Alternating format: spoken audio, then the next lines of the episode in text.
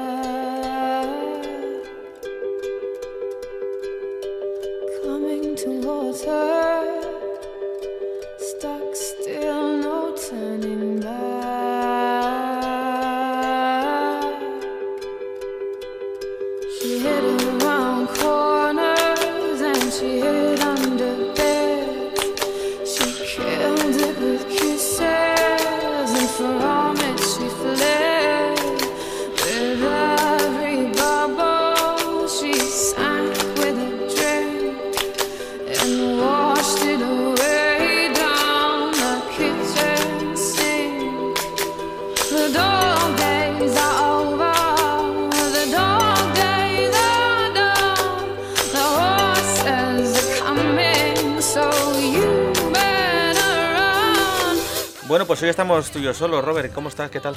Buenas, ¿qué tal Rubén? Pues bueno, aquí estoy bien, pero estoy deseando de ver cuando acabemos si no hay percances. bueno, yo creo que esta vez se grabará, no creo que haya ningún problema. Esperemos, esperemos. Bueno, esperemos ¿sabes lo que vas a recomendar? Eh, sí, lo tengo muy, muy claro. Voy a Vale, recomendar porque dos hace cosas. media hora no lo tenías. Bueno, oye, pero es que esto se trataba de improvisar y lo dice el título de la sección, a bocajarro. Ah, bueno, vale, eso no es el título, pero vale, te entiendo, Bueno, te entiendo, te entiendo. vale, ¿listo para que le dé a la alarma? Eh, sí, claro. Bueno, pues como siempre, para si alguien no lo... O sea, esta sección, los entremeses, es la que menos escucha la gente, pero para quien lo escucha, si viene alguien nuevo, pues se le recuerda que tenemos 20 minutos de improvisaciones en los que no sabemos muy bien qué vamos a hablar ni demás, y va a surgir un poco todo sin ningún tipo de guion al tuntún. Dicho esto, yo tengo unas recomendaciones hoy, Robert tiene otras, así que, bueno, vamos a ver un poco cómo nos, nos repartimos. Pues nada, empezamos. En 3, 2, 1, ya, ya está corriendo el tiempo. Empieza tú, venga, te dejo de empezar a ti. Vale, yo tengo dos cosas que recomendar. La primera es una, una ruta, una senda en Asturias, en la zona de Gijón, que se llama la senda o la ruta del arroyo de la Ñora. Es una ruta natural que, que, bueno, se puede hacer, tiene dos versiones. Una la larga, que son 10 kilómetros, que saliendo desde el propio Gijón, en la playa de San Lorenzo. No la he hecho, esa parte, yo he hecho la más corta, que son, es la mitad, son 4 kilómetros y medio se hace desde un campo de golf, el de, la llorera, que hasta ahí hay que llegar en coche. Y a partir de ahí, pues pateo, pateo, pateo, pero pateo que te metes en el bosque, un bosque de eucaliptos precioso, río, naturaleza, silencio, unos árboles preciosos y desemboca en, en una playa, la playa de la Ñora, que es una playa muy chiquitita a la que también puedes llegar en coche, no tienes, no tienes por qué ir andando si no quieres, pero no suele tener mucha gente, mucha afluencia, eh, es pequeñita y está muy bien. Si además pillas la, la marea baja, eh, si te gusta hacer snorkel o bucear, es perfecta porque tiene un montón de rocas y de piedras por las que meterte y por las que bucear y la verdad es que es, es una maravilla. O, s- Y- o sea, perdón que te interrumpa. Sí, sí, empiezas empiezas en, la- en el campo de golf y terminas en la playa. Sí, Vale. efectivamente. Y si haces la versión larga, ¿dónde empiezas? En la playa, pero en la de San Lorenzo, en la propia en- en Gijón. Vas de playa a playa. Sí, pero ahí son 10 kilómetros de ida y 10 de vuelta, o sea, ahí es Y- un paseo importante. ¿Y pasas por el campo de golf también? No, o sea, que es otra ruta realmente. es la- a ver, acabas en la misma ruta, pero digamos que esta es la versión corta y la otra es la versión larga. Vale, vale, vale. Pero vamos, ya te digo, es una maravilla. Yo la he hecho, no sé, la habré hecho tres o cuatro veces. La he hecho con mis padres, la he hecho con amigos y es una, es una pasada. Te encuentras además siempre alguna, algún senderista o alguien montando en bici, pero, pero merece la pena. ¿eh? Guay, guay, ¿qué más tienes? ¿Qué más tienes? Eh, no, no, no, vamos aquí alternando, ¿no? Pero Lo que justo. alternando, joder, yo si luego quería improvisar. Bueno, vale, venga, de acuerdo, de Ah. acuerdo, de acuerdo, de acuerdo, de acuerdo. Te aguantas. Vale, pues aquí estamos hoy, estamos grabando domingo. Pues mira, esta semana, el, el martes, fui al cine y Sí. fui a ver la película de. la nueva película de Ryan Johnson. Puñales por la espalda. Knives Out en inglés. Y yo debo decirte que me encantó. Primero que soy muy fan de todas estas novelas eh, no- novelas policíacas inglesas tipo Sherlock Holmes, Agatha Sí. Christie. Pues de Agatha Christie va mucho el palo de esta película. Es como, una, es como si hubieran cogido una novela de Agatha Christie y lo hubieran adaptado al cine, pero con cosas ambientadas en, en la actualidad. Temas, hablan de temas de, de cierto tema de racismo, cierto tema de, de clases, pero digamos que es como un mensaje de trasfondo sin contaminar eh, lo que no deja de ser el objetivo principal de la película, que es entretenerte con un caso de un supuesto suicidio que hay que resolver, que unos dicen que no es suicidio, otros dicen que sí, otros que hay una herencia familiar. Es como una especie de mezcla entre... Para que te hagas una idea con cosas que la gente pueda conocer más, porque quizá Agatha Christie algunos no lo conozcan demasiado, es una mezcla de Cluedo con la herencia de tía Agatha. ¿Vale? Así lo Sí, sí, fusionas y dices, zasca, ahí, ahí está la fusión, ¿no? Pero son muy parecidos los dos juegos. De hecho, ¿no? sí, de hecho la herencia de tía Agatha nació un poco como versión. Bueno, da igual, no voy a entrar en eso ahora. Pero. eh, y yo es que además soy muy fan de Ryan Johnson. Soy muy fan. Eh, bueno, la gente le conocerá más por haber dirigido el episodio 8 de, de Star Wars. Eh, los últimos Jedi, y hay mucha crítica, hay mucho rollo de los que la odian y los que la aman y no sé qué y tal. No voy a entrar ahí, no voy a entrar ahí, ya entraremos porque vamos a hablar mucho de Star. Wars próximamente, claro. Pero, pero sí tengo que defenderle como autor, porque el tío escribe y dirige todo lo que hace, es- lo escribe y lo dirige él. De hecho, menos Star Wars por temas evidentes, porque Sí. John Williams es el compositor principal, en todas sus demás películas, su hermano Nathan es el compositor de las canciones. Y tiene músicas muy guapas. Aquí también es el, es el compositor de, de todo esto.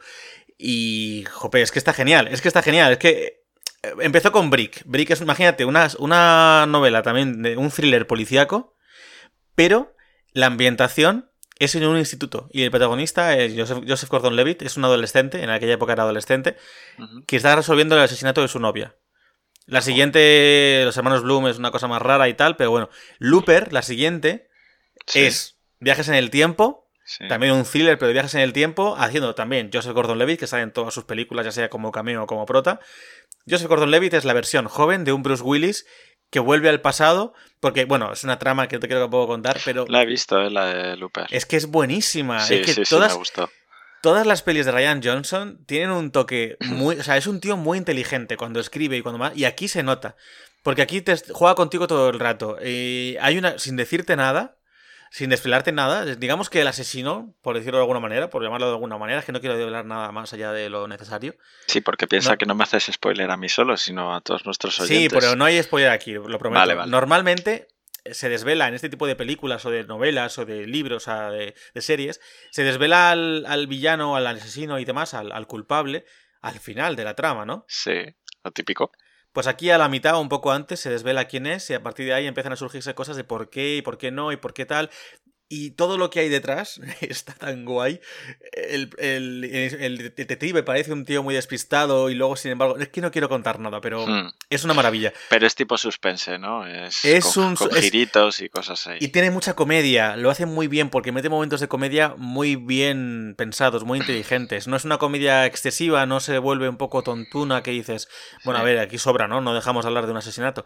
Pero por todo, por, por el tipo de comedia que se mete, por el tipo de conversaciones, de diálogos, de por, por la propia familia, porque dices, vale, es que está, está muy bien hilado. A mí me gusta mucho esta película. La recomiendo eh, 9 sobre 10, la pondría yo de nota, y más, fíjate lo que te digo.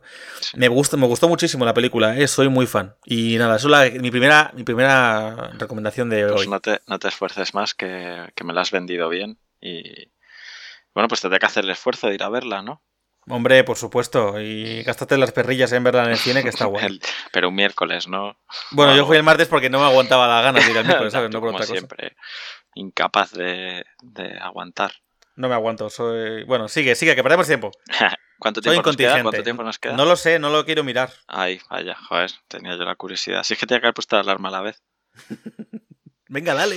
Vale, bueno, mi segunda recomendación de hoy es una serie, una serie antigua, ¿vale? Pero una serie que merece totalmente la pena, que se llama Scraps.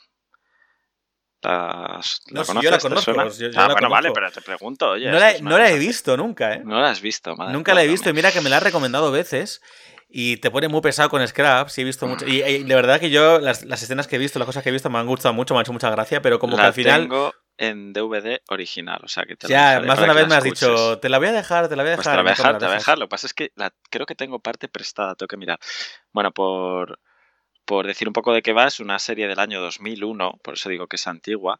Tiene nueve temporadas, aunque el final para mí y para los que sean fans de esta serie está en la octava temporada. La nueve fue de, de alargue y a ver, faltándole protagonistas y, y pegó el bajonazo y cancelaron, pero la serie está cerrada a la octava temporada. Es una serie americana y bueno, narra la- un poco la, la vida en, modo sitcom de, de tres jóvenes médicos que son residentes en, en un hospital y bueno, pues narra un poco su- sus aventuras ¿no? en, en el hospital. Pues eh, hay un montón de personajes y así por decir un poco el reparto, no sé si para que conozcas, bueno, el protagonista es Zach Braff, eh, que es el doctor John Dorian. eh, Luego está Sarah Chalk, que ha hecho, salía en, en Cómo conocía a vuestra madre, hacía de Estela, creo que era, puede ser, la, una de las No novias te de puedo Ted. decir. Bueno, pues una de las novias de Ted. Y Donald Faison, que es, que es el actor que hace de Turk. Eh, a lo mejor si te suena el protagonista del conserje, el janitor en inglés, que es eh, Neil Flynn, que, es eh, uno de los protagonistas de la serie de Middle, que creo que estaba ahora en, en antena, aunque nunca la he seguido. Pero, pero bueno, en general la serie es de partes de risa, merece totalmente la pena, se te pasan volando los capítulos, te sientes identificado muchas veces en absurdo, pero te sientes identificado con las tonterías en general y la recomiendo encarecidamente. O sea, a mí me parece un básico para, para la gente que le guste las series. Yo, vamos, aunque la tengo en DVD, estoy deseando que la tenga Netflix o HBO o Amazon o lo que sea por, por darle al play y no tener que preocuparme de cambiar de, de disco, ¿sabes? Eres vago hasta para eso. Eh, no es vago, es cómodo, que es distinto. Ah, es cómodo, de acuerdo. O sea, tú acuerdo, imagínate ahora en Disculpe invierno usted. tumbado en la cama, arropado con el nórdico, con el frío que hace, y estás ahí, le das al play, no tienes ni que preocuparte de sacar el- la, la mano debajo de la manta y ahora se te ha acabado la temporada y tienes que levantarte, coger el disco, cambiarlo. ¿Qué es eso? Estamos en ¿Qué el siglo eso, XXI, por ¿Qué- qué Dios, casi en el año 2020. Esto tiene que evolucionar. El día que hecho. tengamos una de esos, un fogonazo solar de estos que, que, que- que se nos fastidien todos los, los zapatos electrónicos y volvamos a la edad prehistórica, nos vamos a fastidiar mucho nosotros. ¿Has visto que han mandado una sonda al Sol? No.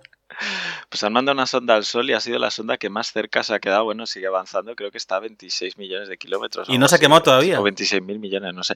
No, no, no, no, no, pero por lo visto está aguantando ya temperaturas de miles de grados en el, en el exterior y en el interior, donde están los sensores, está a 18 grados de temperatura.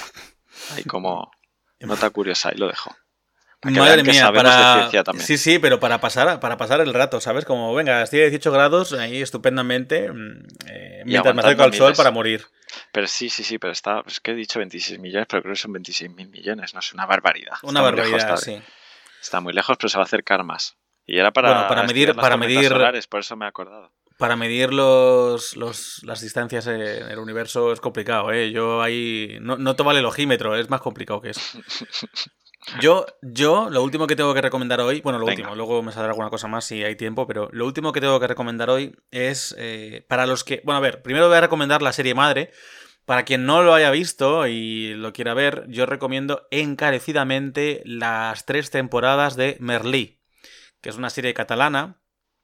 Conozco gente que, que, que no la ha visto solamente porque, claro, el doblaje en castellano es, es un poco pobre. No la- es bastante pobre y yo os recomiendo encarecidamente que lo veáis subtitulado y os negáis a verlo. Sí, te incluyo, te estoy incluyendo. Os negáis a verlo porque, claro, está viéndolo en catalán con subtítulos en español. Está muy guay, actúan muy bien. No, no, no, no, si no, no, no hace falta que me incluyas porque la empecé a ver y, y no, y o sea, me estaba gustando y la vi en castellano y es verdad que, que el doblaje es un poco bastante- pésimo en sí, castellano. sí, pero es está. Está muy bien. de Sí, pero no digo, me ¿eh? acabo de enganchar. O sea, me gustaba mucho el, el papel del profesor, de haciendo profesor de padre, un poco ahí, pues se ve el- las situaciones. Está bien, vi, vi, vi tres o cuatro capítulos, ¿eh? El contraste entre su vida No profe- como profesor y su vida horrible entre personal. Sí, Pero, como- a ver, yo realmente, repito, esto es un poco el enlace que, para lo que quiero recomendar realmente, pero es que es necesario que, bueno, necesario no, pero es recomendable que os hayáis visto esta serie. Y son tres temporadas que se pasan volando. De verdad, dale una oportunidad a Roberto porque te va a encantar. Pero si se la di, no me acabo Dale- de enganchar. dale a una le más, doy macho. Una segunda y me acaba enganchando, pero tengo tanto por delante. Qué pesado eres. Tengo Claro, eh, si no, si no alternas, si solo ves una serie por vez, pues normal que te, se te acumulen las cosas, macho. Bueno, lo estoy diciendo esto porque eh, a principio de, de este mes de diciembre se ha estrenado, esta semana, vaya, se ha estrenado Merlí Sapere Aude, que es, no voy a hablar del argumento porque spoilea al final de la primera, serie, pero es un spin-off centrado en uno de los alumnos de la serie original, Paul Rubio. De, porque digamos que la serie original se basa en un profesor y los alumnos de bachillerato de un, de un instituto de Barcelona, ¿no? Pero la, la versión de Sapere Aude se, se centra en uno de esos estudiantes y su paso a la universidad y todo lo que ello conlleva para estudiar la carrera de filosofía, como su profesor Merlí. Entonces es un spin-off realmente de la serie, pero está muy bien. Digamos que sigue la esencia de lo que tiene la, la- la- la serie original. Eh, Comparte algunos personajes muy esenciales del círculo cercano de este personaje, Paul Rubio, pero más allá de eso, es una serie, entre comillas, independiente, ¿no? Sí. Repito, sí que el espíritu y demás, pero ya está. Las, las tramas son, son nuevas, los, los, la ambientación es nueva, los, las ubicaciones, escenarios, todo es nuevo en ese aspecto. Y, y es que está muy bien. Es que no puedo hablar más allá de esto porque haría. spoiler. Claro, haría spoilers muy gordos del final de la, de la Pero original. se, se puede ver de forma independiente sin haber visto la. ¿Se puede ver de forma otra. independiente? Sí, pero en el momento en que Pero la veas te va a spoilear spoilers. el final de la original. Claro. Y la original es muy buena. Y de momento, a ver, yo llevo una temporada esta, tiene que te coger más rodaje. Pero la primera, la primera serie, digamos, la original, Merlí, eh, cuanto más avanzaban las temporadas, más te encariñabas con los personajes, más mejoraban algunas de las tramas. Y la recomiendo mucho por eso. Y claro, spoilearte del final de. El final clave de, de la, de la serie original es un. es un palo, ¿no? Entonces yo incluso di- diría más, recomiendo que no busquéis nada de información de Sapere Aude si no habéis visto Merlí original. Y la veáis después, si busquéis todo lo que queráis después. Pero de verdad, es una serie, son series muy recomendables. Eh, digamos que la, la- cómo te tratan las cosas es muy realista, eh, cómo te tratan ciertas ciertos problemas, ciertas situaciones, tanto adolescentes como adultas. eh, los personajes son muy carismáticos, eh, algunos más, otros menos, claro, ¿no? Pero Sí. jo- joder, me gusta mucho, de verdad te lo digo, tanto una como la otra. Y, y las recomiendo muy mucho, muy fuerte. Sí que, y ya terminando, o sea, y esto como añadido, ¿Mm? una, una semana más os recomiendo que os veáis Watchmen. Joder, joder, es que no voy a decir ni caso, pero es que, es que es muy buena. Esta sí que la puedes ver independientemente de, la- de leerte la novela gráfica. Creo que mejora mucho si te la lees, pero te la ¿Y puedes tú- ver. Es que. ¿Y tú uf. que estás viendo la serie, mejor la serie o la película? Uy, la serie, la se- la serie no tiene que ver con la película. La, se- la serie Bueno. no adapta. La película adaptaba el cómic y lo adaptaba muy mal. La serie es una continuación del cómic. Pero a mí la película me gustó, Te gustó porque. Bueno, te gustó Porque porque, no no, no leíste el cómic, claro. claro. Y hay cosas que tú pensabas que te lo contaba así y, y claro, no. Eh, la película, es que este, este, este espacio es para recomendar cosas, no para despotricar contra otras. Entonces no, voy a hablar de la claro, película. claro, pero que quiere decir que yo he visto la película y me gustó y la serie la tengo en pendientes. La serie la vas a ver, si has visto la película, hay muchas cosas que vas, que vas a entender, pero... Mira, voy a partir de do- dos cosas básicas diferentes entre el cómic y la película, ¿vale? ¿Vale? que en, el- en la- en la serie tienen importancia.